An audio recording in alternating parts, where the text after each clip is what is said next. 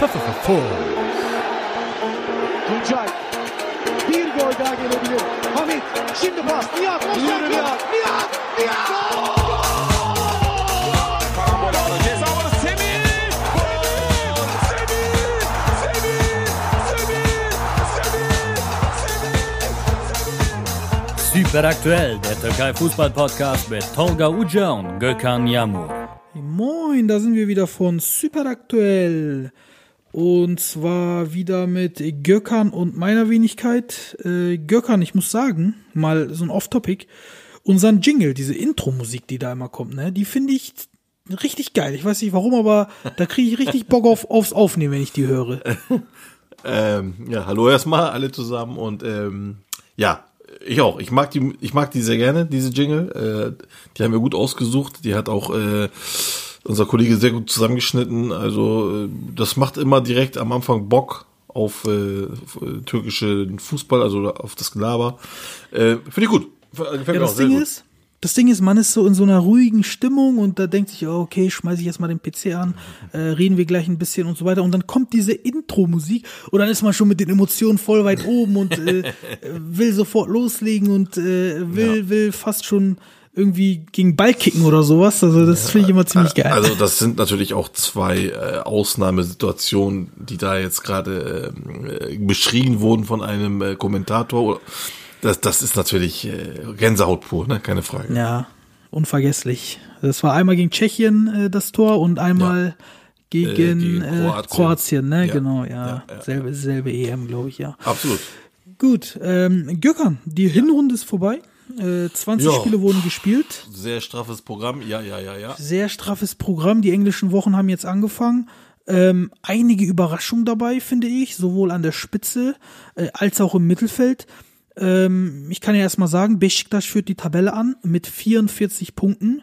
Ähm, vor Fenerbahce, die haben 42 Punkte und Galatasaray, die sind Tabellendritter, haben 39 Punkte. Dann kommt äh, Gaziantep mit 35, Alanya, Trabzon, Hatay, Karagümrük, Malatya und so weiter. Unten, ich will jetzt nicht alle aufzählen, aber unten nochmal die vier Absteiger stand jetzt wären Gençlerbirliği, Ankara Gücü, Erzurumspor und Denizlispor. Was ich vorab mal sagen will, also Besiktas, ähm, dass die da mit 44 Punkten oben stehen, das hätte ich oder das hätten wir, glaube ich, am Anfang der Saison nach dem Start äh, gegen Pauk, diese beiden Augenkrebsspiele da, niemals für möglich gehalten. Äh, ich zumindest nicht. Also echt Respekt und wenn ich da mal auch, äh, wenn ich mal sehe, auch wie die Spieler sich entwickelt haben, ne? zum Beispiel ein Joseph, der nach dieser Verletzung, er kam ja mit einer Verletzung zu Besiktas, äh, wieder seine alte Form, wie bei Fener, vielleicht sogar noch bessere Form erreicht hat, wie sich da ein Gezal entwickelt hat, ein Rosier entwickelt hat, wie Abu Bakr trotz so vielen Fragezeichen äh, so heftig eingeschlagen ist. Also Hut ab. Sergen hat wieder einmal gezeigt, dass er ein klasse Trainer ist, finde ich. Und ähm, Besiktas verdient da oben, oder nicht? Ja, also definitiv. Also äh, ich war auch am Anfang äh, überhaupt nicht der Meinung, man muss halt gucken. Es wurden viele neue Spieler geholt, wie du schon gerade sagtest, Gezel und Rosier und auch Abubakar, hinter deren immer ein Fragezeichen war. Auch ein auch ein Laren, der kam ja, wurde immer wieder ausgeliehen, dann wieder zurück, dann wieder ausgeliehen, jetzt wieder zurück. All hinter dem, also hinter dem war allen war ein Fragezeichen. Ähm, es wurden viele junge Spieler geholt, äh, aber die kamen gar nicht so äh, zum Zug, beziehungsweise die kamen gar nicht in, äh, das war nicht der Grund, warum die so gut waren, sondern es sind tatsächlich die neuen Transfers und aber vor allem äh, die Spielart, wie Sergen spielen lässt, und zwar sehr offensiv.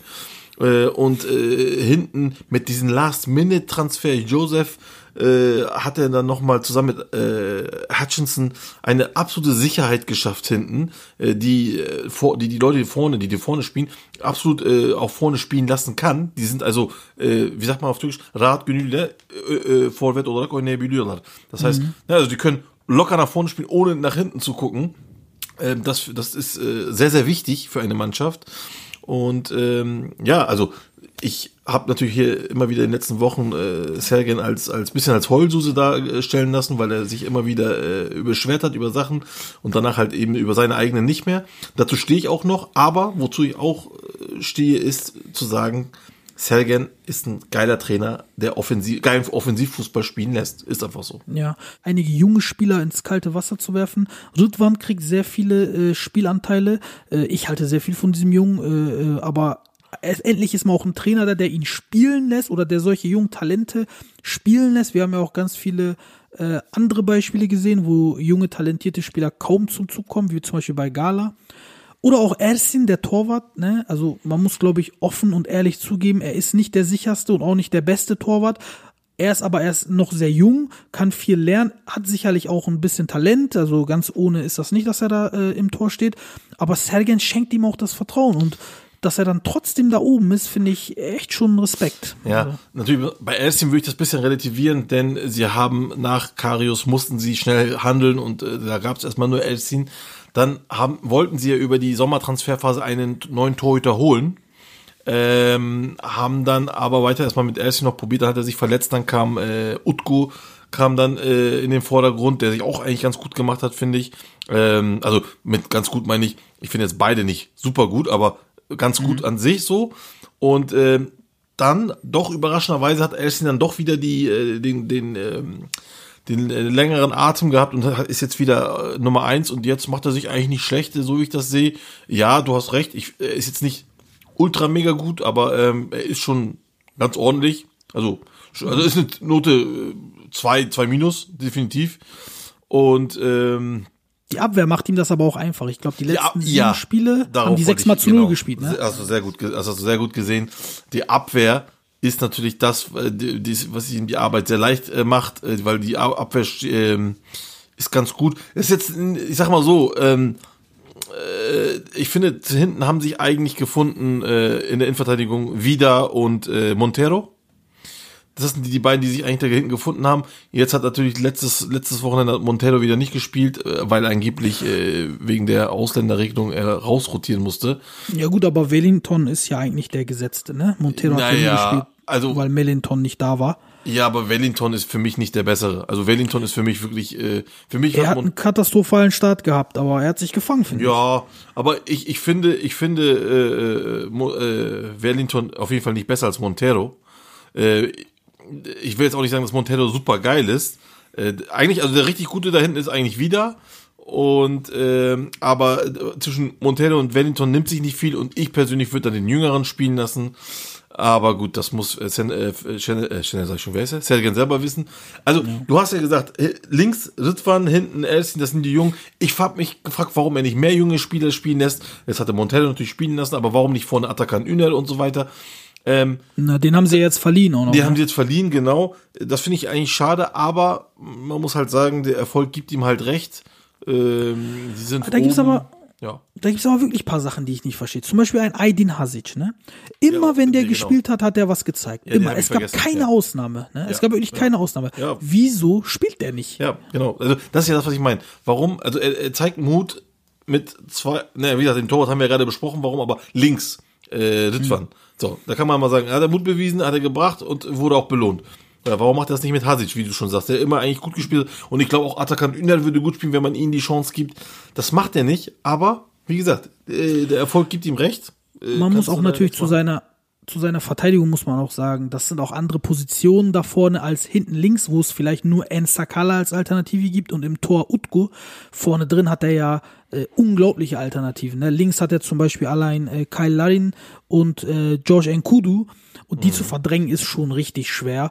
Äh, Zentrale brauchen wir gar nicht reden. Da, haben, da hat der, da will ich auch gleich noch mal zu kommen. Diese Kadertiefe jetzt auch mit Leitsch, der zurückgekommen ist, mit Ja, Mensa, mit soll ich Das stimmt natürlich, aber warum gibt man dann, also warum holt man dann immer wieder einen Gökhan Törde rein, ja, der jetzt dann wieder fit ist und jetzt auch wieder spielt. Und da hätte man aber auch zum Beispiel eben doch Hasic oder äh, äh, Ja. spielen lassen können. Da Das gebe ist ich dir so- teilweise recht, aber ich nicht sag dir warum, spielen. Aber ich sag, ich sag dir warum ein Gökhan Töre, ähm, das hast du nämlich im letzten Spiel gesehen, der hat das 2-1, das entscheidende 2-1 Weltklasse vorbereitet und Ja, das weiß. Sergen, der sieht das ja. Ähm, deswegen, also Gökhan Töre hat auch Potenzial, auch Aber wenn du- er jetzt lange verletzt war. Aber ich gebe dir recht, der muss die Jungen irgendwie genau. mit einbauen. Es geht mir darum, Klar. äh, äh, äh, Törde, das sage ich ja immer wieder, ne? wenn einer, ich weiß, wer alt ist Törde? Äh, 27. So, 27. Der ist ja kein junger Spieler mehr an sich. Ist im besten Fußballalter. Das heißt, er hat eine gewisse, äh, wie heißt das, ähm, Selbstvertrauen schon. Er kennt die Liga, er ist nicht mehr so nervös, er ist nicht mehr jung und so. So. Und dieses, diese Nervosität muss man von den jungen Spielern wegnehmen, indem man sie immer wieder einsetzt. Ja, du führst 2-0, 3-0, dann setzt die jungen Spieler ein, ganz klar. Wenn du dich schon nicht traust, sie entweder von Anfang an zu bringen oder bei einem 2-1 zu bringen oder bei einem großen Spiel zu bringen, dann bring sie halt bei den kleinen Spielen. Aber äh, bring sie einfach, weil sonst kannst du ja gar nicht solche Turtles aufbauen, sonst äh, ist das nur noch Glückssache halt immer, und was wir jetzt Ja, im letzten Jahr da will ich dir mal ein Beispiel geben. Ich gebe dir zu 100% recht. Nämlich, ich bin ja äh, Galatasaray-Fan und ich gucke ja jedes Spiel von Gala. Und Gala hat auch ein paar vielversprechende junge Spieler. Ich nenne das jetzt, äh, ich sage das jetzt, weil das genau passt. Und da, da gibt's so Spiele wie gegen Rizespor oder wie gegen Denizlispor jetzt, wo die, wo Gala 6-0 gewinnt. Und im Stand von 5-0 und 80. Minute ist dann der erste Wechsel, wo du denkst, warum nicht früher? Und weißt du, wer dann reinkommt? Ömer Bayram und Etebo. Da denkst du dir, hä? Bin ich im falschen Film oder was? was soll das denn jetzt? Ja, das verstehe ich halt auch nicht. Ne? Warum? Du hast da so diese ganz, äh, du hast ja einige junge Spieler, dann nimm sie doch rein, verdammt nochmal. Ich, ich, ich, ich raff es nicht, muss ich ganz ehrlich sagen. Ja, gebe ich dir recht. Naja, auf jeden Fall kann man festhalten, Besiktas äh, steht zu Recht da oben. Ich bin mal gespannt, ob das so bleibt. Äh, der eigentliche Favorit in dieser Saison, der von Anfang an als Favorit auserkoren wurde, weil sie halt auch der Transfermeister waren, wenn Und man jetzt, so nennen und, kann. jetzt, und jetzt noch mehr zum Favoriten aufgestiegen ist. Genau, und noch mehr Transfermeister sind äh, durch den Özil-Transfer. Das war Fenner. Äh, und Fenner ist mit äh, zwei Punkten hinter Besiktas im Moment Tabellenzweiter. Man kann jetzt natürlich sagen, okay, zwei Punkte ist nicht viel. Aber ich persönlich, jetzt mal unabhängig vom Tabellenstand und unabhängig vom, von der Punktzahl, äh, finde, dass Fenner die Erwartungen nicht ganz zurückgezahlt hat. Ich weiß nicht, wie du das siehst. Ähm, also die haben auf jeden Fall den Anfang komplett verschlafen. Was- also verschlafen kann man hier gar nicht sagen. Das ist eine, die haben 17 Transfers vor der Saison gemacht. 17. Das muss man sich mal vorstellen.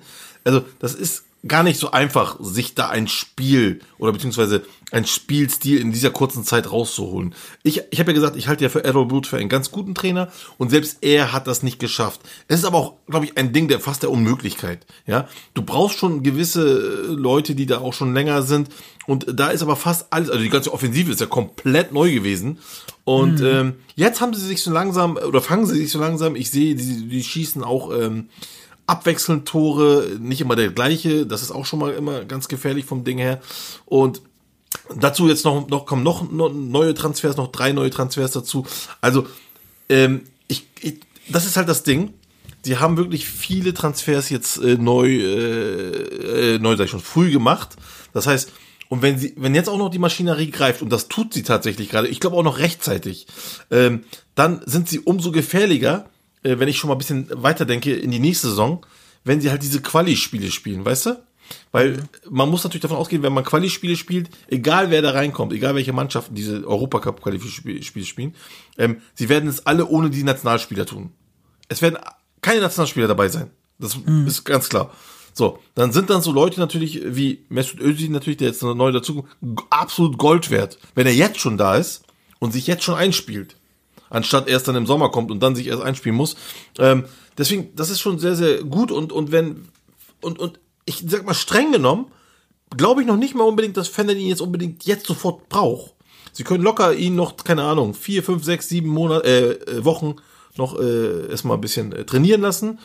Und ich glaube, sie langsam, so langsam kommen sie in das, dieses Spiel rein, ne? Pelkas und äh, Tiam und wie sie nicht alle heißen.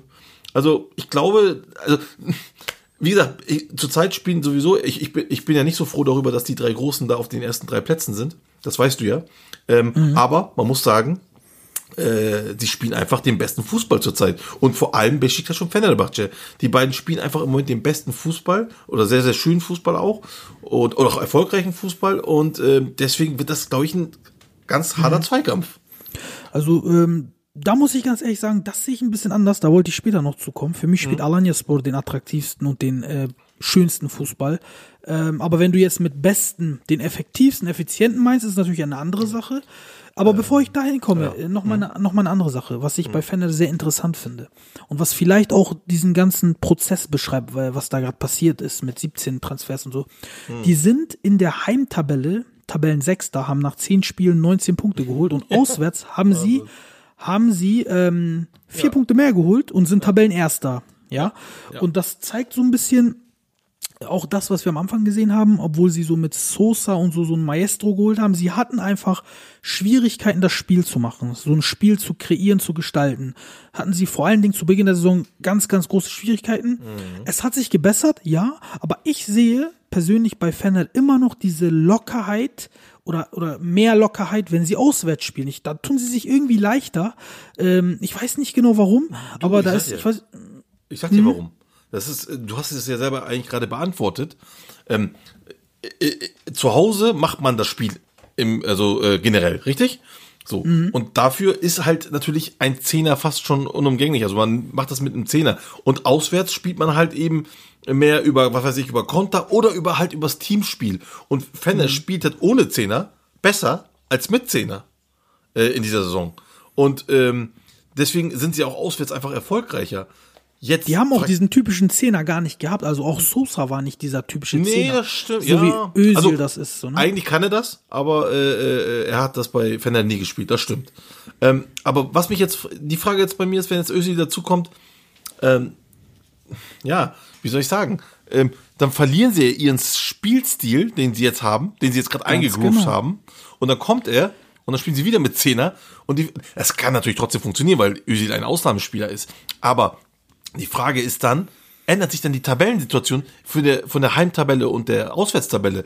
Dann klettern sie meiner Meinung nach eventuell in der Heimtabelle hoch und in der Auswärtstabelle dann wieder ein bisschen runter. Aber ich gehe mal einen Schritt weiter, erinnere dich an letzte Woche. Geht dann eventuell die Balance im Spiel von Fenerbahce kaputt? Das ist für mich die noch entscheidendere Frage, weil jetzt haben sie halt so eine Balance gefunden mit mit äh, Ozan und Gustavo auf der auf der 6, wenn man so will, äh, beziehungsweise einer von denen auf der 6, meistens Gustavo und Ozan auf der 8 und dann daneben entweder Mert Hakan oder Pelkas. Das funktioniert unglaublich gut im Moment, dass die halt nicht mit einem typischen Zehner spielen. Wenn Özil kommt, Özil ist der geborene Zehner, brauchen wir nicht drum herum reden. Er, ist, er kann, also meiner Meinung nach würde er auch, auch auf die 8 gar nicht passen. Nein, nein. Dann spielen sie mit dem, Zeh, äh, mit dem richtigen Zehner. Was passiert mit der Teambalance? Ähm, äh, da wird es Änderungen geben. Also da muss Fenner aufpassen, finde Also ich. d- definitiv, also das ist ja das, was ich äh, äh, meinte halt. Ne? Also das Spielsystem, der, der Spielstil wird sich ändern. Ähm, Im Moment macht das zum Beispiel auch Pelkas ganz gut eigentlich so, aber jetzt jetzt wird dann natürlich ein ein ein äh, Özil kommen. Und aber noch ein Plus muss ich natürlich sagen. Ich glaube, ich kann mir natürlich vorstellen, dass dann, wenn Özil im Spiel ist, auch natürlich ein Bright Osai Samuel ähm, dort ihm sehr gut tun wird. Weil wir hatten ja schon selber gesagt, wir brauchen Geschwindigkeit. Und da ist die Geschwindigkeit zum Beispiel. Kommen wir gleich zu, ne, bei den Transfers. Genau, aber das wäre auf jeden Fall die Vorab mal. Geschwindigkeit. Genau. Und ähm, dann kann das natürlich greifen. Und es, aber wie gesagt, für mich ist dann die Frage, ändert sich dann diese, diese, äh, die Spiel, der Spielstil und dann wird halt vielleicht ähm, Fenner heimstärker und auswärts dann aber halt nicht mehr so stark. Aber gut, äh, ich glaube so oder so, äh, Besiktas und Fener werden dieses Ding äh, machen. Das sind zwei ganz tolle Mannschaften und wenn ich meine mit mit äh, guten Spiel, dann meine ich natürlich auch erfolgreich natürlich keine Frage. Obwohl ich finde Besiktas ähm, Spiel schon ganz toll eigentlich. Ja, dann, ähm, also äh, Gala ist im Moment auf Platz drei. Äh, brauchen wir, finde ich, im Einzelnen jetzt nicht direkt drauf eingehen. Nur halt, dass nach langer Zeit mal wieder die drei Istanbuler Clubs auf den ersten drei Positionen sind. Das gab es wirklich lange nicht mehr Ähm, in der Türkei. Äh, für mich kommt dann direkt dahinter äh, schon die Überraschung der Saison, nämlich äh, Gaziantep. Die haben 35 Punkte und sind auf Tabellenplatz 4. Da muss man natürlich sagen, der Hauptprotagonist äh, Sumudica äh, wurde jetzt entlassen und ist äh, bei Rizespor mittlerweile. Aber, Wahnsinn, ne? ähm, aber was die für eine Hinrunde gespielt haben, das ist doch mindestens genauso Wahnsinn, oder nicht? Ja.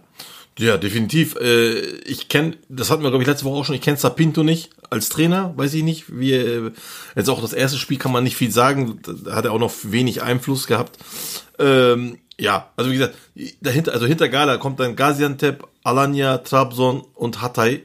Alle ähm, haben einen Abstand von drei Punkten insgesamt, also von Gaziantep bis Hatay. Da wird dann wahrscheinlich zu sehen, wird man wahrscheinlich sehen, wer dann noch in, ähm, in den Europacup mit einzieht. Äh, wie gesagt, Meine äh, Favoriten sind Alanya und Trabzon da. Ah ja, und bei mir war es genau andersrum. Bei mir war es genau äh, Gaziantep und Hatay. Okay. Ähm, ähm, ah, wie gesagt, aber ich sag ganz ehrlich, alle vier Mannschaften äh, gefallen mir.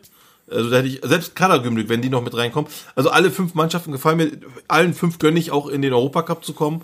Ähm, es ist halt nur die Frage, man muss halt jetzt sehen, was wird jetzt in den Mannschaften gemacht, dass man nächste Saison in dieser frühen Phase, was wir letzte, letzte, diese Saison noch erlebt haben, da ging ja bei Besiktas 0, nichts gegen Pauk. Das war ein absolutes Grottenspiel. Und jetzt spielen sie auf wie die Meister. Und das darf halt nicht mehr passieren. Man muss schon von vornherein eine Mannschaft haben, die sich einigermaßen kennt und nicht erst dann die Leute kaufen.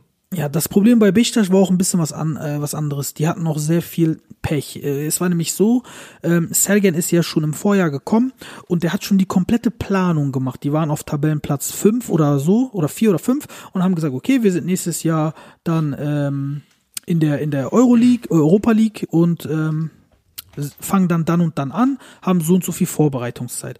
Dann mit den äh, Last-Minute-Siegen, hätte ich jetzt fast gesagt, sind sie noch auf Platz 3 gerückt. Plus, was auch unerwartet war, Trabzonspor hat eine Sperre bekommen, sodass sie dann auf einmal Zweiter wurden und dann ähm, Champions League Quali spielen mussten. Und diese Champions League Quali äh, ganz vorne anfangen mussten, also in der ersten Quali schon. Und dann hat Sergen irgendwann äh, ähm, realisiert, oh mein Gott, wir haben ja nur anderthalb Wochen Pause. Ich meine, ich habe mit dem ersten Spiel erst nach einem Monat geplant und auf einmal müssen wir jetzt anderthalb Wochen später doch antreten. Und die wurden einfach komplett unerwartet, ohne Training, ohne Vorbereitung erwischt und ähm, das hat, haben die auch ganz hart zu spüren bekommen. Ne? Also das war erstmal die zweite Runde, nicht in die erste. Also die Oder zweite Runde, genau. zweite, genau. Aber ähm, ja, das, das kann natürlich alles sein, das, das, das, das möchte ich gar nicht denken, das stimmt natürlich auch alles, aber trotzdem darfst du nicht so ein Spiel liefern. Es war ein Grottenspiel. Also, ähm, ich weiß nicht, wie viel. Ja, gut. Vor, ne, also, äh, ist egal, also, du hast ja recht mit dem Ganzen, was du sagst, aber trotzdem. Also Spieler wie Mensa waren drei Tage da, mein Gott, weißt ja, du, was ich aber meine?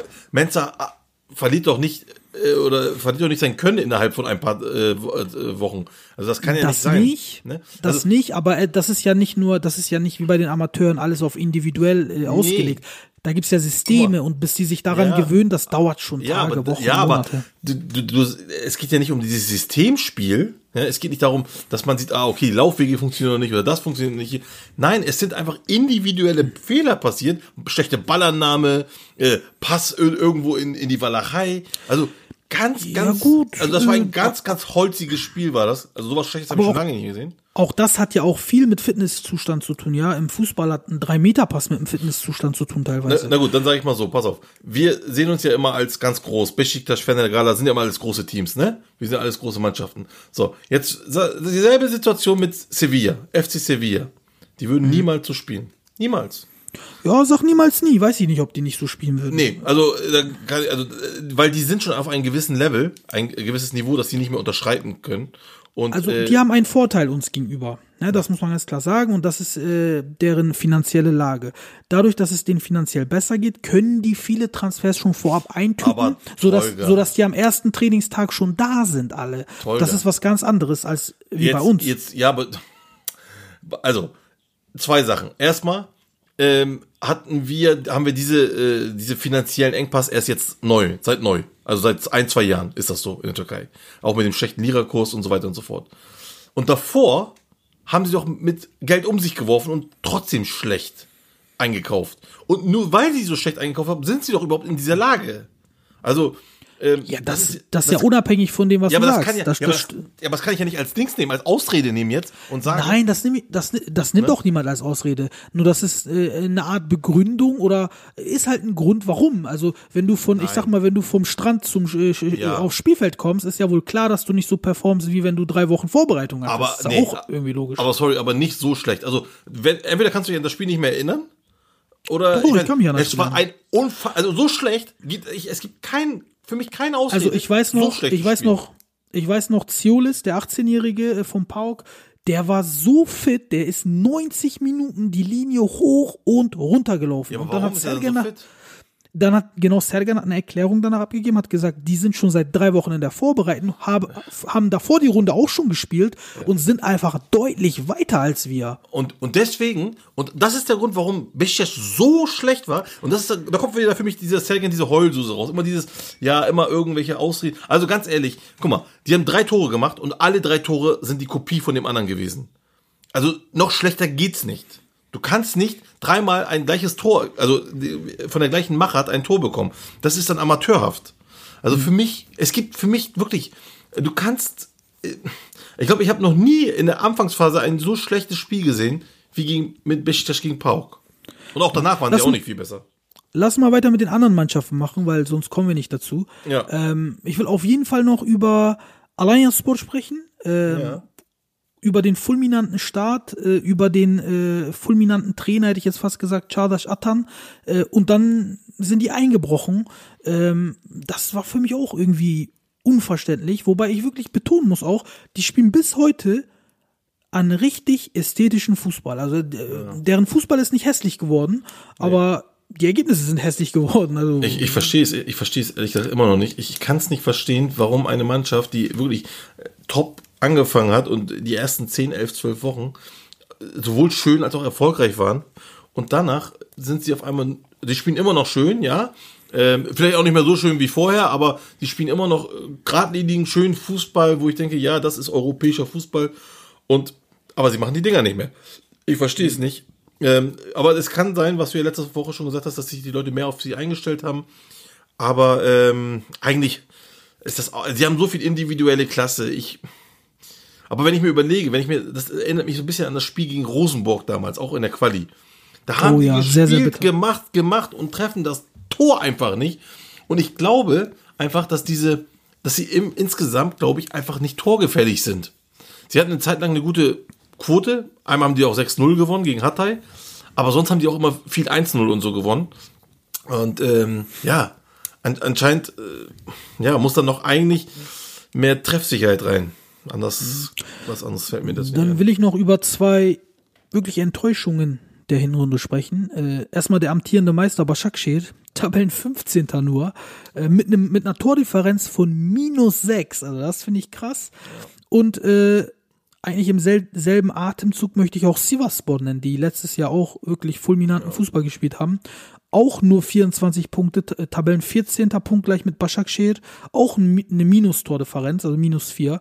Was ist denn bei den beiden falsch gelaufen diese Saison? Äh, also ich glaube, bei Sivasspor ist das, glaube ich, gar nicht so schwer zu erklären. Da sind mit dem Abgang von äh, Jandas und Kılıç haben die zwei gute Leute verloren und konnten leider nicht Aber- adäquat ersetzt werden, ja. Direkter Einwand, findest du äh, Gradel und Faisal Fajir konnten Emre Kılınç und Mert Hakan nicht ersetzen? Ähm, äh, nein, und zwar im Sinne von, ähm, nicht weil sie nicht besser, äh, weil sie keine guten Spieler sind. Sie sind gute Spieler. Ein Gradel spielt wunderbar und ein Fascher äh, kommt auch gut rein. Aber äh, Krillinc und Jandas kannten einfach die Liga und haben einfach andere Wege gesucht äh, als äh, Gradel und äh, Fascher, die beide von von äh, aus, aus aus Frankreich und aus Spanien kommen. Äh, die spielen guten Fußball, aber müssen halt noch äh, vielleicht den, eher den, den unkonventionelleren Weg suchen zum Tor. Und das war mit, mit, Jana schon mit Dings, äh, und man muss natürlich auch sagen, Hakan Arslan, der auch länger verletzt war, ähm, haben die natürlich äh, viel äh, besser zu sich zueinander gefunden. Ähm, deswegen, ja, ähm, Und die hatten auch unglaubliches Pech, was Covid angeht. Ne? Bei denen war ja, waren ja alle auf einmal hatten Covid, alle auf einmal gefühlt. Und die hatten ja teilweise wirklich nur 13 Spieler äh, im Kader äh, auf dem Spielberichtsbogen, wovon einer sogar ein, äh, ein Torwart sogar als Feldspieler eingetragen wurde, Ja, Ali stimmt. Shashavura. Stimmt, stimmt, Solche Sachen. Also die hatten noch viel Pech, im Gegensatz zu Başakşehir, die eigentlich ähm, nicht mit sowas kämpfen mussten, hatten die viel Verletzungspech. Ich, genau, ich wollte noch eine Sache sagen zu Sivas. Äh, Wie gesagt, äh, ähm, sie haben auch äh, die meisten Unentschieden in dieser Saison gespielt. Das heißt, sie Ja, genau. haben auch gar nicht Neun mal so Stück, ne? verloren. Genau. Die haben gar nicht mal so, so oft verloren, sondern sie haben auf Unentschieden gespielt. Das ist auch nochmal deren Problem. Bei Başakşehir zum Beispiel sieht das Ganze schon ganz anders aus. Da, ähm, also die haben, ja- die haben ja noch nicht mal großartig Abgänge gehabt, ne? Und haben auch noch gute Leute dazugeholt. Und Ja. trotzdem sind sie schlechter als letzte Saison. Ich mache dabei auch ganz viel an Viscas Fehlen gerade fest.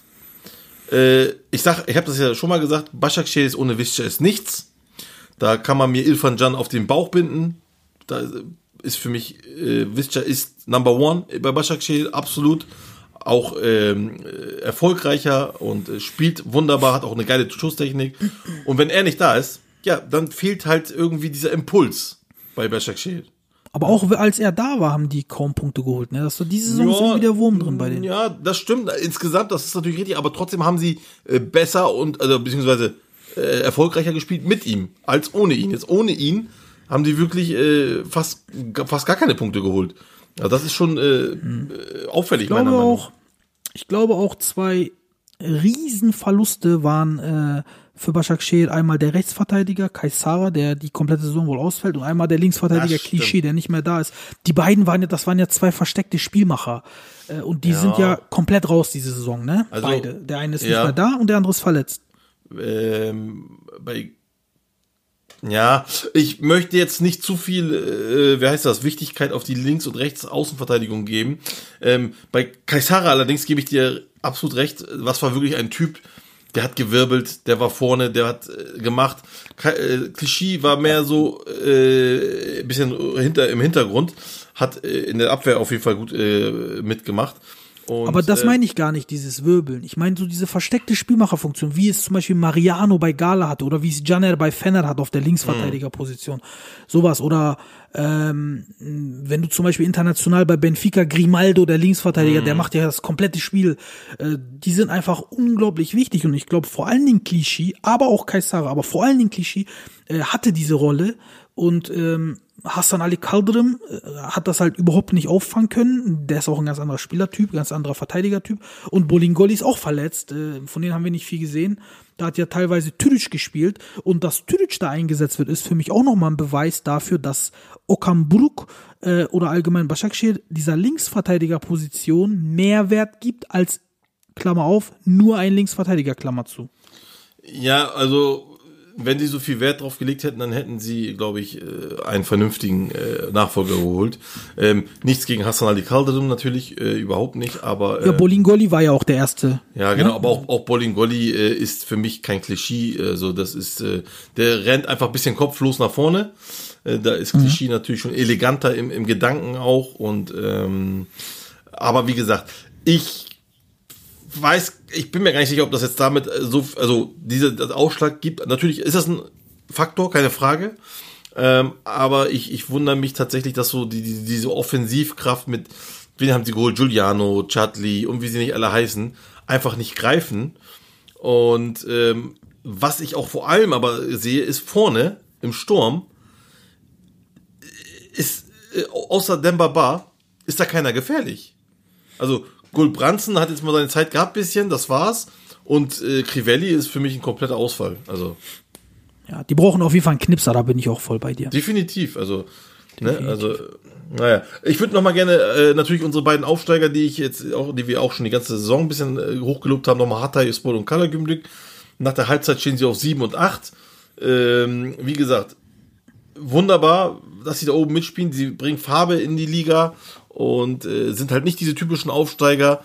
Äh, Karagümrük noch mehr durch Einzelspieler, äh, durch das Geld auch, das von äh, dem Presi kommt und so. Und bei Hatayspor, das macht mich halt noch mehr froh, geht's komplett über den, äh, über den Mannschaftsgeist. Und äh, das sind so zwei Mannschaften, die mich äh, immer sehr freuen.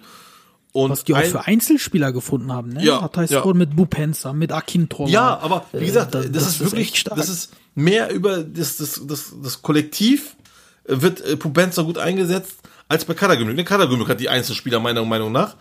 Ähm, wen, welche Mannschaft ich auch noch sehr, sehr gut finde, auch die mir eigentlich sehr gut gefallen hat, aber die leider auf dem Aufstiegs Abstiegsplatz ist, ist Ankara Gücü. Die spielen einen super Fußball, wirklich. Also mega Fußball, als auch gegen, gegen, gegen äh, Alanyaspor war das auch wieder so richtig gut. Ich hoffe wirklich, dass sie, und ich glaube auch, dass sie da wegkommen von diesem äh, Abstiegsplatz. Äh, Würde mich freuen, definitiv. Bei Ankara Gücü äh, macht mir eigentlich nur einer Kribbeln im Bauch, sonst äh, bin ich da überhaupt nicht. genau, Saba Lobjanice, der ist ja nach, nach Tyler Boyd haben die echt einen richtig guten Rechtsaußen wiedergefunden. Ja. Also ich finde, der hat wirklich das Zeug auch für, für größere Aufgaben. Ähm, was der da teilweise abliefert, auch äh, was mich so überrascht und bewundert bei an ihm ist, dass er mit Ball so eine Stabilität und Balance hat bei den Sprints. Mhm. Also äh, das hat nicht mal ein Onyekuro, wenn der mit dem Ball Vollsprint ist, ist er nicht mehr so sicher. Der kann jeden Moment stolpern oder den Ball verlieren, hat man Mhm. das Gefühl. Aber bei Saber, der Ball klebt an seinem Fuß und der weiß genau, was er tut und ähm, echt, äh, da bin ich echt Aber- positiv überrascht. Also Painzel gefällt mir auch noch sehr, sehr gut. Und, Der ist auch gut, ähm, ja. und Pajan eigentlich auch. Äh, also es sind schon, auch Lukaschek finde ich auch ganz gut eigentlich. Also es ist eine gute Mannschaft an sich, aber ja, Lobjanidis ist auch mein Favorit, absolut. Ähm, das stimmt. Mhm. So. Gut, dann äh, wollen wir mal gucken, was sich äh, auf dem Transfermarkt tut. Wollen wir noch mal einmal ganz kurz, ich möchte noch einmal ganz kurz äh, was erwähnen, äh, wegen dem äh, Torverhältnis, äh, dem Tor, wie heißt das, Verteilung in der Hinrunde. Ja, Das ist mir ja, ganz kurz, was gerne. mir nur eingefallen ist, und zwar, Gerne. ich habe nämlich hier ähm, so eine kleine Statistik, wann wurde welches Tor geschossen. Also erstmal wurden ähm, in der ersten Halbzeit 259 Tore geschossen und in der zweiten Halbzeit 321. Also, das bestätigt auch wieder die Theorie, dass in der zweiten Halbzeit in der Türkei viel mehr passiert. Und ähm, jetzt kommt's, Achtung, ähm, es wurden immer so, ne, die ersten, erste bis 15 Minute nur 63 Tore, also am wenigsten geschossen. Und das äh, steigert sich dann über die Minuten bis hin zu 76. bis 90. Also die letzte Viertelstunde 97 Tore, also die meisten. Ähm, aber wenn man jetzt die Nachspielzeiten der ersten und der zweiten Halbzeit zusammennimmt, dann kommen wir echt auf 73 Tore. Nur in den Nachspielzeiten.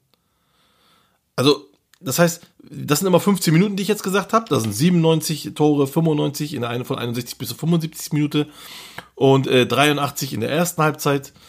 Und jetzt kommt 73 Tore nur in der Nachspielzeit.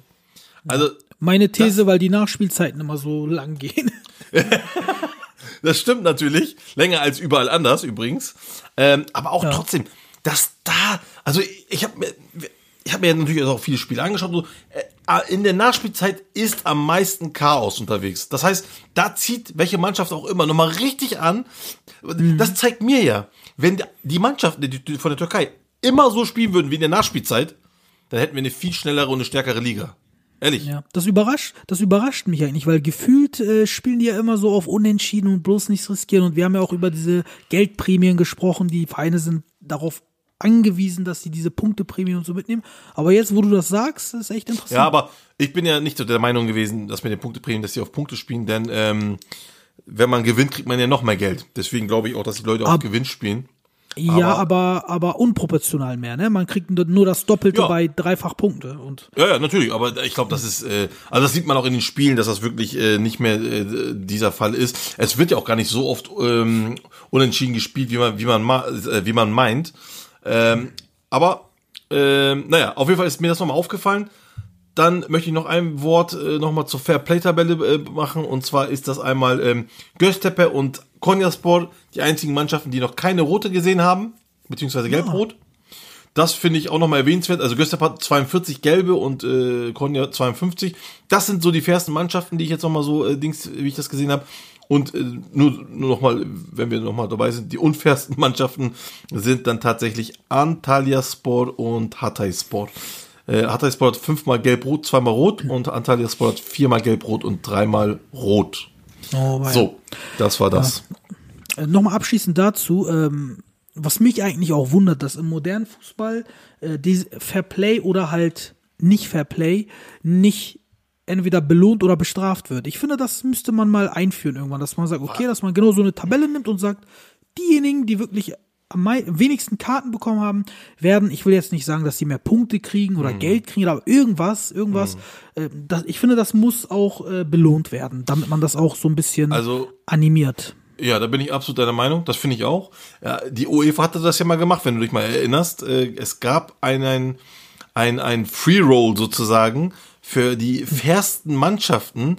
Aber ich glaube, das war für den Intertoto Cup damals. Also den UI Cup, äh, die Quali stimmt. zur äh, UEFA Ja, Cup. Da konnten, erinnern, ja. zwei oder drei, die fairsten in äh, Europa durften Und damit ich glaube, rein tatsächlich. Aus Deutschland war auch meine Mannschaft dabei. Ich weiß nicht genau, wer Mhm. Freiburg. das war. Freiburg Freiburg, ne? Ja. Genau, äh, ne, genau, kann ich mich dran erinnern. Also deswegen bin ich auch dafür, dass wir das in unserer Liga auch machen tatsächlich. Aber was man da jetzt genau machen muss, das weiß ich, das müsste sich dann mal äh, die TFF äh, einmal überlegen. Aber Hm. fände ich ganz gut. Ja. ja. Gut, dann haben wir jetzt So, noch ja. ungefähr gute 20 Minuten für Transfers. Was hat sich bislang getan? Also, fangen wir doch einfach mal an. Ja. Genau, fangen wir doch einfach mal mit Fenner an. Äh, Mesut Özil brauchen wir nicht mehr besprechen. Das haben wir jetzt hoch und runter gerattert. Riesentransfer. Äh, heute gab es auch die, ähm, die offizielle. Unterschrift, die Ja. Pressekonferenz und die offizielle Unterschrift. Ach so, aber dazu möchte ich noch. Eins noch mal sagen. Der hat noch mal echt klargestellt, ne, dass er nie wieder in die Bundesliga wechseln wird und auch nie wieder nie für die wieder deutsche für die Nationalmannschaft. Ja, das wollte ich nur mal, weil das, weil er das gesagt hat. Ja. Hm. Ja. Ich fand auch interessant, wie ähm, Ali Koç so die Hintergründe dargestellt hat, so mit Arjun, wie sich das Ganze ergeben hat und dieses geheime Treffen in London. Aus, Alle drei fliegen ich- einzeln und so. Genau, das hatte wirklich was von einem Krimi. Er hat Spaß gemacht zuzuhören. Also äh, Mesut ist jetzt da, äh, offiziell. Äh, Ja. Nochmal äh, Glückwunsch an, an Fenner, auch ein Riesentransfer, wirklich. Auch an die ganze Liga, Leistung. kann man wirklich nicht anders sagen, ne? kann man nicht anders sagen. Ähm, das ist wirklich eine Bereicherung. Ähm, und darüber hinaus hat äh, Fennel, wie du es gerade schon auch genannt hattest, Bright Osai Samuel geholt. Ähm, so wie ich den jetzt ähm, kenne, so gut kenne ich den nicht, aber ich habe ihn in Erinnerung als wirklich sehr schnellen Flügelspieler, der sich teilweise aber nicht so sehr unter Kontrolle hat. So, Auch ähm, richtig. Mit dem Ball, genau. Alles aber richtig, ja. Aber genau. wie gesagt, das ist halt, äh, also der sollte eigentlich nächste Saison kommen. Jetzt haben die ihn für diese Saison schon geholt und es finde ich, glaube ich, auch wichtig, wenn man überlegt, was ich ja vorhin gesagt habe, wenn man Geschwindigkeit braucht und gerade für Özil ist das, glaube ich, eine gute Anpassungssache. Sache. Jetzt könnte man natürlich sagen, man hat doch selber so Spieler wie Ferdi Cardolo und so, warum setzt man die nicht ein? Und Sinan hat ja auch nicht so schlecht gespielt und so. Alles eine Diskussion wert, keine Frage. Definitiv. Äh, aber Fenner, Fenner will das dieses Jahr nicht aufs Zufall ankommen lassen. Also Absolut. das ist es. Die, nämlich. Die wollen sich absichern, die wollen auf Ja. die sichere Karte setzen, die ha- haben alles auf die Karte Meisterschaft gesetzt. Bin ich Definitiv, wirklich mal gespannt. Ähm, aber der neue Innenverteidiger, den sie geholt haben, der gefällt mir. Attila Zalai. Ja, ich habe die tatsächlich Ähm, jetzt noch nicht so gesehen. Ähm, ich habe nur, ich wundere tatsächlich nur die Ablöse, die zwei Millionen ist schon krass. Es, der muss dahin, der muss, also er ist ja ein Nationalspieler, der muss ja was drauf haben, also so oder so. Ja, also ne? ich kenne ihn noch von den letzten anderthalb Jahren. Da wollte Gala Fatih Teremin immer unbedingt haben. Das ist eine Empfehlung der Scouting-Abteilung von Gala. Da habe ich den mal so ein bisschen erforscht gehabt, hat mir damals schon gefallen. Und jetzt im ersten Spiel bei Fenner habe ich ihn 90 Minuten live gesehen, das erste Mal. Und ähm, der hat mich so ein bisschen, weißt du, an wen er mich erinnert? Kennst du Dominik Heinz von äh, Freiburg? äh, ja, ja, ja, auch ein- ja, ja, ja. Auch ein Innenverteidiger, Linksfuß. So sein Spielstil irgendwie eins zu eins, Dominik Heinz, äh, nur in jünger. Ähm, Ist ja ein bisschen konservativer sein Spiel, oder? ja, also Oder, äh, sag ich mal, konservativ, aber so elegant, also was ist elegant, so ein bisschen schlau, klug. Ja, ja. Also solide, solide, genau. Er ist, er, er ist jetzt in meinen Augen nicht so spektakulär wie, wie ein Markau nicht oder spe- sowas. Genau, nicht ich dir recht. spektakulär, genau. Und was, Ähm, mit wem hat er gespielt? Hat er mit Serdar Aziz zusammen gespielt oder mit wem hat er gespielt? Äh, Der hat mit Serdar Aziz zusammengespielt, meine ich, ja. Der Okay. hat, äh, Tisserand ja, ist verletzt, ne, kann das sein? Tisserand war, glaube ich, gesperrt. Oder gesperrt, ja. Mhm. Glaube ich, ja. Tisserand war gesperrt und Aber gut, Lemos, ja, mhm. äh, auf dem wird ja nicht mehr gesetzt und Nee, ich Sadik Lemos war auch ist- verletzt. wird raus, ja. Ja, ja, ja, ja. Okay. Genau. Also der ist, äh, der ist ja auch, glaube ich, erst 23 oder so, also da. 22. Mhm. 22 sogar. Das ist auf jeden Fall eine Investition in die Zukunft. Ähm, Finde ich. Äh, Nee, du hast eine recht, Gute er ist 23. Transferphase. Sorry. Ist er 23? nochmal- Ja, vor einer Woche. Alles gut. Ja, alles gut. Ja, das sind die Transfers von Fenner. Ähm, Ja. Ich finde punktuell nochmal äh, sich verstärkt. Ähm, die mussten ja nicht mehr so viel machen. Ja, die, also, äh, also, äh, wie du schon sagst, Bright Osai Osamuel musste diese Saison nicht noch sein. Es ist auch noch, wenn wir dabei gerade sind, Marega im Gespräch. Falls du das Genau. mitbekommen hast, Muster Marega. Und wenn der auch noch kommt, dann, also dann ist das schon ein bisschen ein Überangebot, aber wie du schon sagst, die wollen wirklich dieses Jahr und deswegen ist es so dieses Über. Ne? Also das ist jetzt nicht, wo man sagt, okay, den brauchen wir noch, den brauchen wir noch, sondern ja, die wollen es unbedingt jetzt machen und tja. Aber es wird auch noch einige gehen, meiner Meinung. Ja, es, es gibt ja auch noch den großen Fight um Irfan, ne? Irfan Can, Gala gegen Ach ja, äh, stimmt. Fenner. richtig. Da Und bin ich auch mal gespannt. Ja, Marseille sowieso. Äh, Ja. Und ja, wenn ich jetzt überlege, äh, wenn die jetzt im Mittelfeld schon Ozan haben, Luis Gustavo haben, Pelkas haben, Mert Hakan haben, Mesut Hm. haben, also da frage ich mich, warum wollen die Irfan noch? Aber naja, das ist mal eine andere Sache. Naja, das ist halt das Ding. ne? Das ist, was wir halt sagen. Ich verstehe, wir verstehen es wirklich. Es ist auch nicht, eigentlich nicht zu verstehen, aber sie wollen halt äh, dieses Jahr Meister werden und nächstes Jahr wollen sie in die Champions League. Also das, das sieht man sofort. Ne? Weil die. Ich glaube, das sich ist ja auch so ein bisschen, das ist auch so ein bisschen den Gegner nicht stärken lassen, so, ne, wenn, weil die wissen genau, wenn sie jetzt nicht sich dazwischen schalten, wird Gala den vielleicht für etwas günstiger bekommen, aber dann auf jeden Fall vielleicht bekommen und Irfan bei Gala, das ist natürlich was anderes. Bei, für Gala wäre der äh, das fehlende Puzzlestück fast schon, weil auf der Position ist einfach gar nichts im Moment. Und äh, vielleicht auch so ein bisschen strategisch gedacht, weil du musst dich nicht immer stärken. Äh, ich glaube, das ist die Philosophie. Du musst dich nicht immer stärken. Äh, wenn du dich nicht mehr stärken kannst, sorg dafür, dass die anderen sich nicht stärken können. Vielleicht so ein bisschen diese Philosophie, ähm, keine Ahnung, aber würde Ich- auch ich glaub irgendwo auch- Sinn machen. Ja, und ich glaube auch noch tatsächlich, äh, dass Ali Koch hier seinen Kader wirklich äh, oder den Kader wirklich sehr breit halten möchte, um nächste Saison in der Champions League mal anzugreifen. Ähm, ja, ja. Also wie gesagt, äh, we'll see. Wenn ganz übel wird's, wenn die es halt eben nicht schaffen. Aber es ist fast schon davon ausgegeben, dass sie Meister werden. Das ist echt krass. Davon gehe ich nicht aus. Ich glaube, die werden nicht Meister. Nee, meinst du? Nein, die werden. Also Oh, mein, meine persönliche Einschätzung, entweder macht Skala oder Besiktas. Aber natürlich kann ich auch Nein, dein. Ernst? Also, ja, Entweder ja, Gala natürlich. oder Also, Besiktas, sage ich. Oh, das ist also muss ich also ich persönlich ich ich das ist echt interessant. Also weil äh, dann dann dann bin ich echt gespannt was was was äh, wie wie dann die Hütte brennt. Ähm, nicht unbedingt äh, von Ali Koch und seinem Team sondern die ganzen Fans ne wie sie dann reagieren. Ähm, also, Also ich habe persönlich- einfach, ja ja, ich habe einfach viel zu viele Spiele gesehen dieses Jahr, wo entweder Mhm. Altay deren Arsch gerettet hat. Ich glaube, es waren sechs Spiele, wo Altay Ja, im ja, Alleingang, im Alleingang, ich, ich sag nicht, irgendwer hat eine gute Leistung oder so gemacht, Mhm. Nee, nee. ganz alleine die drei Punkte geholt hat, nur Aber- auf seinem Mist. Und ganz oft Ähm. Fenner irgendwie glücklich noch ein Elfer bekommen hat, noch ein Tor gemacht hat, noch, das war einfach viel zu oft. Die spielen in meinen Augen nicht stabil. Die letzten zwei, drei Spiele, da hatten sie nicht so starke Gegner, kann täuschen. Also allein gegen Başakşehir, das Ding müssen sie verlieren, was sie 3-4-1 gewonnen haben. Die sind da 1 in Rückstand und äh, Luis Gustavo ähm, macht da, macht da ähm, ein Foulspiel, da muss es rot für geben, also da gibt es kein Wenn und Aber. Und das könnte zum Beispiel schon ein Beinbruch sein. Da waren sie schon vier Punkte oder so zurück. Mit der Niederlage wären sie sieben Punkte zurück. Ähm, solche Sachen halt, ne? Naja, aber ich glaube, ich kann solche Sachen kann ich auch über Besiktas und über Galatasaray auch sagen, äh, dass dort auch einige Spiele hätten verloren oder unentschieden gespielt werden müssen. Ähm, aber äh, eine andere Sache noch, dieses mit Altay, aber ist das nicht vielleicht gerade der Grund, kann halt eben so ein starker Torhüter nicht auch noch einen Meister machen? Kann man auch so sehen, definitiv. ne? Bin ich voll bei Also, dir. Also wie, ich, ich persönlich glaube tatsächlich, es, es führt kein Weg dran vorbei. Ich glaube, Fener wird Meister. Aber du sagst, Also äh, es Besiktas führt kein Weg dran vorbei, ist natürlich eine forsche Ansage. Ist, ist, ist, mein, ist meine Meinung, natürlich. Also das ist meine Meinung. Die, die, dies- also meine Meinung ist, ich glaube, es führt wirklich keinen Weg dran vorbei. Ich glaube, Fener wird noch stärker jetzt, äh, als sie jetzt angefangen haben. Und ich glaube, Besiktas wird irgendwann wieder nachlassen. Ähm, aber wie gesagt, das ist meine Meinung und ich glaube, Fener wird Meister. Du sagst Besiktas oder Gala. Äh, das ist interessant. Also ich, ich finde es auf jeden Fall interessant. Was sagst du denn zu Onyekuru, der wieder zurück ist? Ja, der ewige Onyekuru, also pff, äh, ich hatte das glaube ich schon mal gesagt, äh, für mich ist das ein absoluter äh, 0815-Spieler, äh, nichts Besonderes, ähm, aber äh, man muss das hier relativieren, er ist für Gala was Besonderes. Das ist, äh, ich glaube, so kann man das sagen.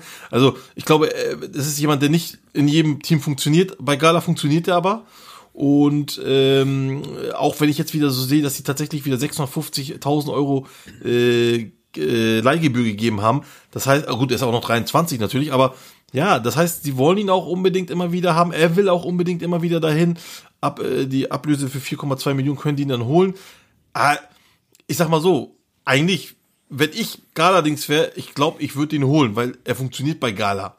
Ja, Ja, also Und- eigentlich sehr schön, sehr schön zusammengefasst, ne, dass du sagst, äh, eigentlich Ja. kein kein äh, Special-Spieler, aber bei Nee. Gala äh, Ja. hat er einfach eine Garantie zu funktionieren. Ja, Ähm, irgendwie und, ist das und sein Verhältnis passt. zu Fatih zu Fatih Terim, sein Verhältnis ist natürlich super. Ne? Ja, Also der funktioniert ja. wirklich bei Gala. Ich persönlich finde ihn auch nicht jetzt so gut. Ähm, der hat natürlich einen riesen Vorteil, er ist scheiße schnell, ne? ohne Ball vor allen Dingen. Aber sobald er dann mit dem Ball spielen muss, im Passspiel eingebunden ist, mal auf den Ball treten muss, mal Übersicht Mhm. haben muss, da fällt schon auf, dass er so, dass er Schwächen hat. Ähm, da finde ich zum Beispiel Halil Dervisholo, der jetzt geholt wurde, deutlich stärker äh, bei den Sachen, die ich jetzt zuletzt aufgezählt habe. Äh, und ich muss ganz ehrlich sagen, ähm, ich hatte den ja schon länger äh, auf den Schirm, weil ich ähm, durch Ur Karakulukcu auf ihn gekommen bin. Der hat ihn immer wieder gelobt, gelobt, gelobt. Und dann habe ich gesagt, guck ich mir mal an, wer das ist. Vor ein, zwei Jahren war das. Und der hat, der macht teilweise Sachen, da frage ich mich, wie ist denn kein Top-Club vorher schon auf den aufmerksam geworden, weil wirklich, der hat Geschwindigkeit, der hat Tempo-Dribblings drauf, der hat unglaubliche Abschlüsse drauf, der ist erst 20 und ähm, das, der hat Kopfballspiel, also da, der hat eigentlich alles, was man, was man braucht, um ein richtig guter Stürmer zu werden. Äh, so ein Rohdiamant, der nur noch ein bisschen geschliffen werden muss. Und ähm, also ich habe jetzt gelesen, dass Gala keine Kaufoption hat, finde ich sehr, sehr schade. Ähm, aber allein ihn auszuleihen ist schon vernünftig. Ähm, um halt vielleicht auch den Spieler auf deine Seite zu kriegen, in der Zukunft mal, ähm, kann er ja auch sagen, ich will unbedingt zu Gala und dann kannst du Druck ausüben bei deinem Verein Brentford. Aber ich finde, das ist ein richtig toller Transfer. Ich weiß nicht, wie du das siehst. Ja, also dieser Transfer zeigt mir natürlich auch, dass ähm, jetzt ähm, einer gehen muss und das ist dann natürlich wahrscheinlich bei Jacquet, der dann wahrscheinlich zu West Brom wechselt. Und soll schon durch wieder, sein, habe ich gelesen. Soll schon durch, die haben sich geeinigt, genau. Und das zeigt mir natürlich dann auch, ah, was ist das also für ein Stellenwert von Jack Nee oder was hält man denn von ihm? Ähm, wenn ich das mal ganz kurz einwerfen darf. Er hat neun Tore. Von den neun Toren sind fünf Elfmeter. Das heißt, er hat vier Tore gemacht. Also, ich habe es immer gesagt, er ist für mich kein guter Stürmer. Er ist kein, er ist, ähm, er ist nie im Spiel richtig drin. Ja, er ist immer ein bisschen, äh, praktisch ein bisschen abwesend. Und äh, jetzt holst du da einen 21-jährigen äh, Stürmer und hast auch noch Falcao. Und Falcao verdient halt nicht wenig. Aber was machst du? Du gibst Falcao nicht, trotzdem nicht ab. Und ähm, ja, gibst Jack Ney ab. Das sagt ja einiges äh, über Jack ja. Ney aus. Und deswegen, äh, das wollte ich nur noch mal einwerfen. Ja, das äh, Problem ist bei Falcao. Ich, äh, bei Falcao ist das Problem äh, nicht, dass wir ihn nicht abgeben wollen oder dass Gala ihn nicht abgeben will. Äh, du kannst, ihn will keiner haben. Der verdient einfach zu viel und ist immer verletzt. Das heißt, der einzige, den du halbwegs in Geld umwandeln kannst, ähm, ist, äh, ist Jagne vielleicht und sind noch ein, zwei andere Spieler, weil man kann über Jagne denken, was man will. Ne? Ich bin auch, ich finde auch nicht, dass er ein Hammer-Fußballer ist, der irgendwie mit, mit Technik geboren wurde. Aber eine Sache äh, ist auch Fakt, und zwar Zahlen lügen nicht. Der hat 64 Super League-Spiele gemacht. Der hat 51 Tore. Das ist eine kranke Statistik. Elf Meter hin, elf Meter her. In 64 Spielen 51 Tore zu schießen, ist Nein. eine kranke Statistik. Und du kannst nicht einfach, ja, aber du kannst nicht einfach nur auf Zahlen gucken. Hier, du musst das Spiel von ihm angucken und das ist einfach äh, nicht gut, ganz klar. Und äh, dass er bei Kassenpascha hat er wirklich, da hat er gezeigt, da habe ich gesagt, okay, das war super. Ähm, danach bei Gala war das nicht viel, was er gemacht hat. Er wurde viel, er wurde viel gesucht in der Meistersaison. Er wurde viel gesucht und wurde auch gefunden. Dann hat er bei Brügge nichts gebracht und jetzt bringt er bei Gala meiner Meinung nach auch nichts. Wie gesagt, das meiste waren Elfmeter-Tore. Und äh, wie gesagt, für mich, ich glaube auch, dass Falcao immer noch der bessere Stürmer ist als äh, Jacquet. Und ähm, da, ich glaube, ich, darüber brauchen wir nicht diskutieren. Ja, und Gala hat hier den richtigen Falcao. Schritt gemacht. Also sie hätten auch sagen war einer der besten Stürmer der aller, vielleicht vielleicht in Europa aller Zeiten, also der in seiner Bestform, ne, bei Atletico. Über seine Qualitäten ja, ja, brauchen wir nicht reden. Nee, ich meine aber auch jetzt noch, ne? Also jetzt gerade. Also auch jetzt noch mhm. ist er der bessere. Für mich ist Jack nee das nicht. Deswegen hat für mich gerade den richtigen Schritt hier gemacht, äh, erstens den Jungen zu holen und zweitens den Jack nee abzugeben. Ähm, ja, das fand ich. Das Problem ist halt, was, wenn, wenn die Halil nicht hergeben Ende der Saison. Dann hast du ein halbes Jahr einen jungen Spieler aufgebaut, hast vielleicht ein paar Punkte verloren, weil du einen unerfahrenen Spieler noch aufbauen musst und so. Und am Ende musst du ihn wieder abgeben. Das ist ja auch irgendwie. Ja, aber das ist doch das schade. Problem aller türkischen Clubs. Immer. Das ist ja nichts Neues. Das ist ja nicht nur aber, aber wenn ich weiß, aber wenn ich weiß, dass der Junge mir gehört, dann lasse ich ihn spielen, auch äh, zur Not beiße ich in den sauren Apfel und sage, okay, ich habe diese Punkte verloren, aber egal, dieser Junge hat an Erfahrung dazu gewonnen und irgendwie muss er ja spielen und sich weiterentwickeln. Aber wenn du das für Bradford machst, also warum mache ich das dann? Ja, aber das, Verstehst das machen, ja, aber das machen die doch immer. Also das machen doch alle türkischen Clubs. Sie holen sich und geben wieder zurück. Jetzt auch das gleiche mit äh, Montero bei Besiktas. Sie machen, sie bauen, sie, sie, sie, es kommt kein, kein, du kannst äh, im Grunde genommen kein Halil Dervişoğlu ähm, oder wenn er richtig gut ist, sage ich jetzt mal, ne, da wird er nicht in die Türkei kommen. Du musst entweder ganz, ganz junge Spieler holen und sie auch kaufen und nicht ausleihen, was Quatsch ist. Genau, äh, ganz genau, das meine ich ja. Genau, ja, ja. Und oder aber du, äh, du, ähm, du holst dir eben nicht diese Dings hier und, und holst dir dann eben ältere Spieler bisschen, die schon ein bisschen reifer da sind. Aber du kannst nicht also mit. Ne, also für mich würde, ich würde immer ein Prinzip, wenn ich Vereinspräsident wäre, würde ich sagen, wenn ich junge Spieler hole, dann immer mit Kaufoption oder gar nicht. Und allgemein würde ich sagen, ich leihe mir nur Spieler aus, die ich nächstes Jahr gar nicht mehr haben will, eventuell. Die so schon 28, 30 sind, die ich aber nur für diese Saison brauche, weil ich einen Backup-Stürmer brauche, weil ich einen Backup-Zehner brauche oder so. Weil sonst macht das ja für mich keinen Sinn, einen Spieler zu holen, in ihn ganz viel Energie und Zeit reinzustecken. Wie gesagt, du musst teilweise auch in den Spielen in den sauren Apfel beißen. Äh, Punkte verlierst du, weil du halt diese Spiele aufbauen willst und dann musst du die wieder abgeben. Ich meine, wie behindert Ja, ist das? weißt du, worauf die spekulieren? Die türkischen Mannschaften? Auf das, was du vorhin gesagt hast. Die wollen halt, äh, diesen halben Jahr, die sie ausgeliehen haben, wollen sie zeigen, was für ein schönes Leben sie haben können, ja? Äh, bisschen bezirzen hier und da, so dass dann am Ende der Saison, in dem Fall vielleicht Harry Delvish dann sagt, ich möchte zu Gala und macht dann Stress bei seinem Club. Und das ist halt eine dreckige Art. Ist keine schöne Art, aber das kann ich mir vorstellen, dass das, weil ansonsten eben macht das nicht wenig, äh, nicht viel Sinn. Äh, wie gesagt, auch Laie mit Kaufoption werden bei uns auch nicht aufgezogen, weil da fehlt immer noch das Geld irgendwo. Wird er dann nochmal ausgeliehen zum zweiten, zum dritten Mal. Es ist echt, ähm, also ich bin bei dir, wenn du sagst, ja, ich würde junge Spieler nur kaufen und dann würde ich auch ein bisschen Geld investieren in zwei, drei Spieler und den Rest muss ich aus meiner eigenen Jugend holen einfach. Und dann so ein geiles Team aufbauen. So, alles andere ist Kokolores, aber das machen wir leider oft. Ja, leider war. Dann äh, will ich noch mal auf einen auf einen sehr interessanten Namen äh, hinaus, nämlich äh, Danny Drinkwater. Der ja. ist von äh, Chelsea zu Kasımpaşa gewechselt und für mich äh, vielleicht sogar die Transferüberraschung schlechthin. Riesentransfererfolg, kann man Kasımpaşa nur zu gratulieren, bis Ende der Saison ausgeliehen. Und man muss sagen, unter Conte hatte er noch äh, sporadische Einsätze gehabt bei, äh, bei Chelsea, aber unter Maurizio Sarri äh, in seinem 3-5-2 da und unter vor allen Dingen unter Lampard hat er dann überhaupt keine Rolle mehr gespielt. In den letzten drei Jahren sind seine Einsätze wirklich an einer Hand abzuzählen. Aber trotzdem, ein Dan Danny Drinkwater, er war 2016 einer der Hauptfiguren des Leicester Dream, ja, die sind ja Me- Meister geworden, Leicester City ähm, in der Premier League und ähm, mit Jamie Wardy oder äh, Riyad Mahrez, N'Golo Kante, äh, war er einer derjenigen, der seinen Stempel aufgedrückt hat und ist dann ja auch für 40 Millionen nach Chelsea gegangen. Ähm, also das ist, finde ich, immer noch ein Mann, der absolutes Weltklasse-Format haben kann, zumindest, wenn er mal in Form ist. zumindest ist er noch im besten Fußballeralter. Ne?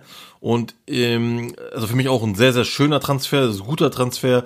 Ähm, aber auch Lukassen oder Tellin oder auch vor allem Bistrovic. Diesen Bistrovic, äh, auf den bin ich sehr, sehr gespannt. Ähm, also allgemein haben die gute Transfers gemacht. Alle natürlich nur leider Laie natürlich. Wie soll es auch anders sein?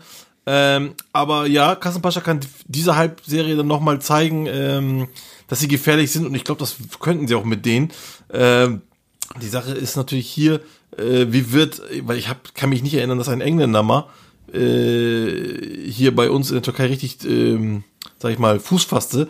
Äh, jetzt fällt mir natürlich Dings ein, wie heißt er hier nochmal? Kolka natürlich, aber sonst ist er auch eine Ausnahme. Also deswegen, es kann wirklich von oben, also von ganz top bis äh, richtig flop, äh, kann das alles sein. Genau. Ja, Zabistovic, den habe ich ja jetzt gegen Sivas gesehen, hat mir auch sehr gefallen. Äh, Ja, muss also ich sagen. Bistovic- Die haben. Und und Lukassen, den kenne ich ja von äh, Hertha damals noch. Den hatten sie für 5 Millionen, glaube ich, von Twente Enskede geholt, wenn ich mich nicht irre. Oder irgendwo aus, oder Vitesse Arnheim oder so. Irgendwo aus Holland auf jeden Fall. Und was ich an den so gut finde, der ist scheiße schnell, ne? der ist richtig schnell und ähm, ist auch spielerisch am Ball. Also ist, ist der wirklich gut. Und das ist auch wieder so ein Transfer, wo ich denke, ey, wo waren da wieder die Großen?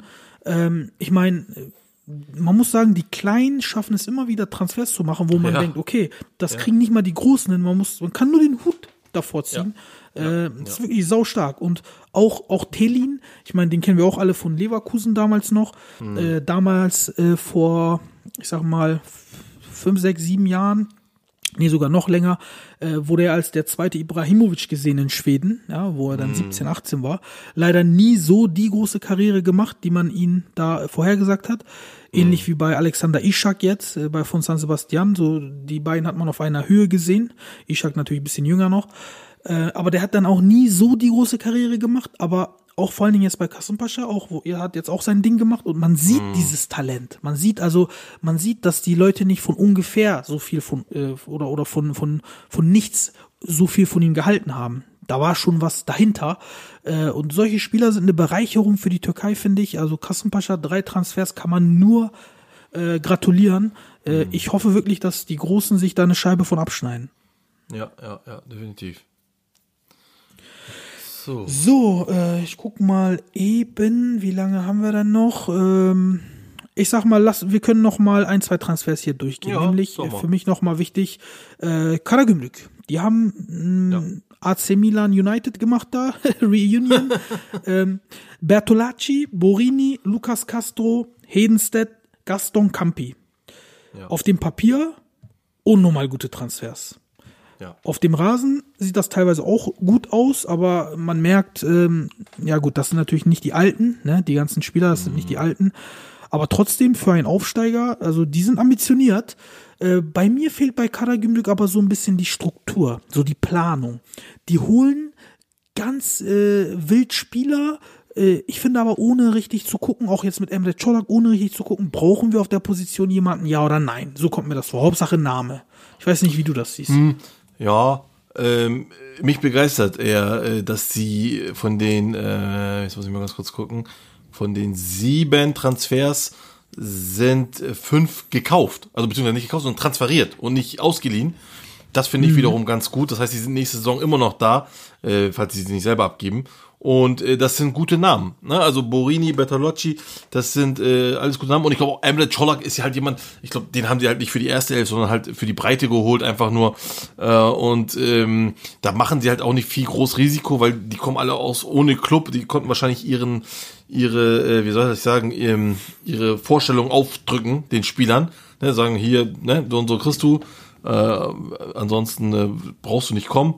Und ähm, äh, bei und und und deswegen also wie gesagt ich ich finde ist natürlich äh, durch diese äh, ganze jetzt haben die natürlich auch äh, ähm, größeren Kader so und äh, muss natürlich einige Spieler deswegen abgeben. Äh, das ist das was mich vielleicht auch stört was du da vielleicht gesagt hast also dieses Leute die eigentlich gut waren auch trotzdem gehen Ja. müssen. Ne, zum Beispiel wie Ramazan Civelek Civelek, Beispiel, ja, ganz genau. oder halt einer meiner Lieblingsspieler Erik Sabo ähm, da- da- das ist so musste das jetzt sein da gebe ich dir absolut recht aber wie gesagt, ich finde es gut, dass sie eben halt nicht geliehen haben, sondern viele geholt haben, richtig.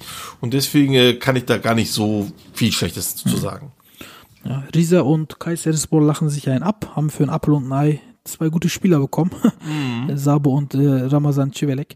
Ähm, ja, mal gucken, da bin ich auch gespannt, wie Karagümrük sich macht. Ein Spieler, der ist mir auch ähm, äh, extrem positiv aufgefallen, nämlich Peter Suich, der von Anderlecht zu Göztepe gegangen ist. Und oh, was für eine Überraschung. äh, ein Spieler, genau, ein Spieler, der auch schon internationale Erfahrungen gesammelt hat, auch äh, davor bei Sturm Graz und so weiter. Was ich sehr interessant fand, Gökhan, der hat in 40 Spielen für Anderlecht kein Tor geschossen und hat direkt in den ersten beiden Spielen für Göztepe zwei Dinger gemacht. Und was für Dinge? äh, Also richtig schöne Entschuldigung. Dinge. Drei Dinger gemacht. In zwei Spielen Ja. drei Dinger gemacht. Richtig schöne Dinge. Ja, auch interessant. Also von denen können wir uns wahrscheinlich auch noch was erwarten. Ja, also, dass wie er die Tore geschossen hat, war einfach super. Ne, Ja, definitiv. Schöne Läufe in die Box und dann äh, teilweise richtig, richtig sexy abgeschlossen, Richtig gut, kann man ja. sagen. Sagen. Ist so. Ähm, apropos Torabschluss. Da ist mir noch einer, äh, äh, schwebt mir da äh, vor, nämlich Simer Bitici. Ich weiß nicht, ob ich den richtig ausspreche. Meine Äh, albanischen ja, Freunde haben mir versucht Ü- zu helfen. Bitici? Genau, ich habe meine albanischen Freunde gefragt und die haben gesagt, Bitici, der hat letztes Jahr schon äh, bei Stavanger äh, 10 Tore, 12 Assists gemacht. Quilliger rechts außen mit einem unglaublichen Abschluss. Ich habe ein paar Freischüsse von denen gesehen. Der schießt die mit der Innenseite, aber so Vollspann-like, so wie äh, vielleicht ähm, David Luiz oder so bei der, e äh, bei der WM äh, 2014, wie er die da geschossen hat unglaublich hart, unglaublich präzise und eine unglaubliche Schusstechnik. Wirklich, sowas habe ich selten gesehen. Vielleicht noch Saboslai oder sowas. Der Typ ist einfach unglaublich, was den, was seinen Schuss angeht. Und ich finde, Konyaspor, die haben ja jetzt auch Ömer Ali Shahin hat er dafür abgegeben, ähm, hat einen riesen Fang gemacht und ich bin wirklich überzeugt davon, ähm, dass dieser Junge, dieser Sümer Bitici, der ist ja auch noch jung, dass der sich einen Namen macht in der Super League und dass sein nächster Transfer ein Top-Verein in der Türkei sein wird. Das hau ich jetzt mal so raus. Das glaube ich. Äh, und zwar auch wegen der Tatsache, dass damals ähm, RB, RB Salzburg den geholt hat für knapp 700.000. Der hat zwar kein Spiel für die gemacht, aber allein, dass er der Scouting-Abteilung von RB aufgefallen ist, ähm, heißt schon was in meinen Augen. Und äh, ich halte wirklich große Stücke auf diesen Jungen.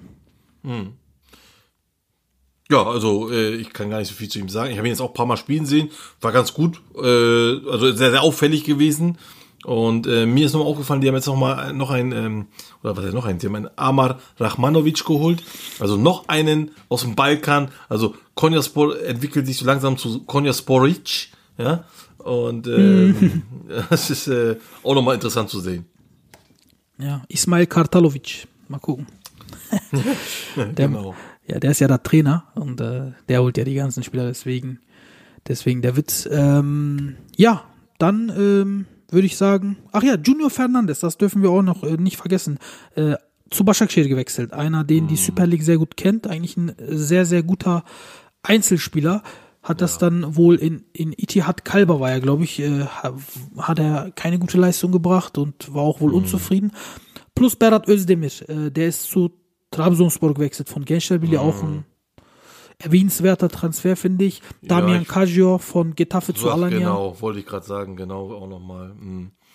Da Auch- Costa zu Erzurum. Interessant, äh, 19-jähriger Alanya Sporting geholt, El Mami Teta äh, von Maure Mauretanien. Äh, der Verein heißt Xanuakchot. Ich weiß nicht, ob ich das richtig ausgesprochen habe. Auch nochmal interessant, weil den hatten wir bei uns in der Datenbank von Transfermarkt noch gar nicht drin. Also der war, der, der hatte noch gar noch nicht mal ein Profil. Der haben wir jetzt neu erstellt. äh, also ganz interessant, wen sie da aus der Kiste gezaubert haben, muss man nochmal sagen. Ja, lustig, lustig. Ja. Gut, Ja, alles klar. Äh, würde ich sagen, ja, haben wir doch alle so ziemlich die wichtigen, die uns aufgefallen sind. Ähm, ja, falls tatsächlich, falls wir jemanden vergessen haben, äh, liebe Zuhörer, könnt ihr gerne nochmal ähm, bei FUMS in die Social-Kanäle nochmal reinschreiben, äh, dass wir nochmal ein bisschen über den reden sollen. Da machen wir das natürlich gerne nochmal, ne? Na, holen wir nochmal nach. Ja, genau. Da, da hat Gürkan vollkommen recht. Ihr könnt natürlich immer äh, in den Social Media Kanälen von FUMS sagen, was euch auf dem Herzen liegt. Und somit kommen wir auch äh, zum Ende einer weiteren Folge. Danke an die Zuhörer, danke auch an Gürkan nochmal an dieser Stelle. Ja, ich bedanke mich auch. Dann bis zum nächsten Mal. Macht's gut. Tschüss. Tschüss.